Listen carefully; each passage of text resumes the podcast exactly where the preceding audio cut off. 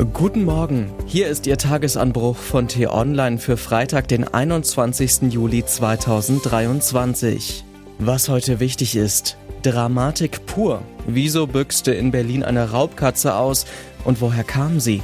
Geschrieben von T-Online-Chefredakteur Florian Harms und am Mikrofon ist heute Lars Feyen.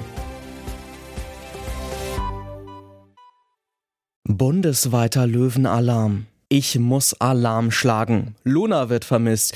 Sie wurde das letzte Mal in der Brunnenstraße beim Friedhof in Mössingen südlich von Tübingen gesehen. Auch Wuschi aus Erfurt wird schmerzlich vermisst. Er ist sehr klein und weiß-rot gefleckt, schreiben seine Besitzer. Er ist sehr liebevoll und verschmust und wenn er glücklich ist, dann sabbert er. Bitte rufen Sie uns an, auch bei vagem Verdacht. In Bad Oeynhausen vermisst man Benny, zwei Jahre alt und recht groß.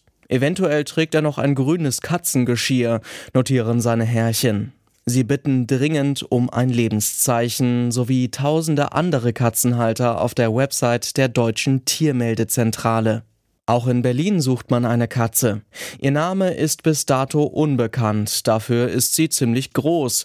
Offenbar handelt es sich um eine Raubkatze, genauer um einen Löwen, noch genauer um eine Löwin. In Genderfragen muss man heutzutage höllisch aufpassen. Das entlaufende Wildtier hält seit gestern Morgen die gesamte deutsche Presse und auch einige Leser in Atem. Woher kommt in Berlin eine Löwin? Wo ist sie ausgebüxt? Wer hat sie gehalten? Wo doch kein Zoo ein Tier vermisst?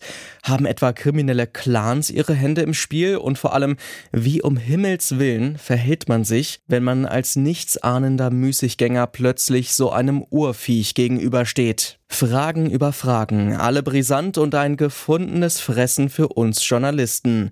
Wir freuen uns ja, wenn wir mal über einen anderen Aufreger als einen kichernden Kanzler oder den irren Putin berichten können. Je ungewöhnlicher ein Ereignis, desto größer steigen wir ein packen das ganz große Besteck aus. Eilmeldungen, Reportagen, Interviews, Live-Ticker. Wobei ich an dieser Stelle mal gerade rücken muss. Vielleicht ist ja gar nicht das Tier der Schocker, vielleicht sind es vielmehr wir Menschen, die sich erdreisten, wilde Tiere einzusperren, um sie sich als Betrachtungs- und Statusobjekt zu halten. Ich finde nicht, dass irgendjemand das Recht haben sollte, privat einen Löwen zu besitzen, und wenn ich noch länger darüber nachdenke, finde ich auch die Raubtierhaltung in Zoos eigentlich nicht mehr zeitgemäß. Was maßen wir Zweibeiner uns da an und vor allem, was tun wir den Tieren an? Darüber lohnt es sich nachzudenken, meinen Sie nicht auch? Ich kann Ihnen jedenfalls versichern, dass wir uns Mühe geben, Ihnen auf T-Online alle Fragen zu dem entlaufenen Vierbeiner zu beantworten, wer auch immer er oder sie ist. Was heute wichtig ist. Alle umwerben Indien. Mit Russland geht gar nichts mehr. Mit China ist es schwierig. Also auf nach Indien. Zwar findet Wirtschafts- und Energieminister Robert Habeck bei seiner Reise in das südasiatische Land auch kritische Worte.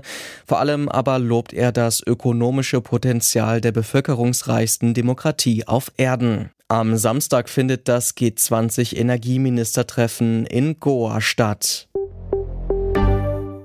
Spanien vor Rechtsruck. Pedro Sanchez ist in der Bredouille.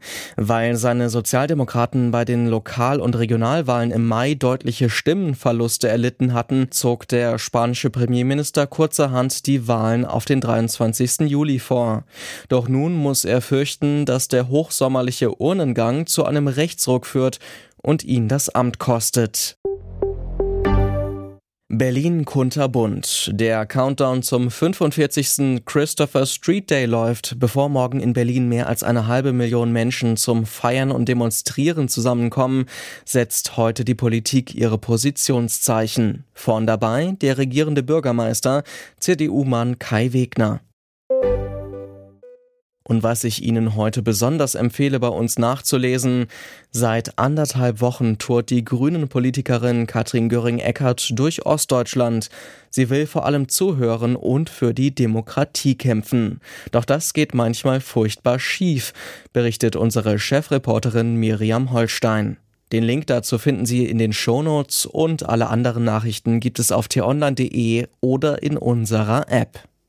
Das war der T-Online-Tagesanbruch, produziert vom Podcast Radio Detektor FM. Am Wochenende blicken wir im Podcast Diskussionsstoff auf die Randale in Freibädern und Straßenkämpfe zwischen Clans. Wie sicher kann man sich noch an öffentlichen Orten wie diesen fühlen und warum ist die Polizei so machtlos? Diese Folge finden Sie überall, wo es Podcasts gibt. Einfach nach Diskussionsstoff suchen. Vielen Dank fürs Zuhören und Tschüss.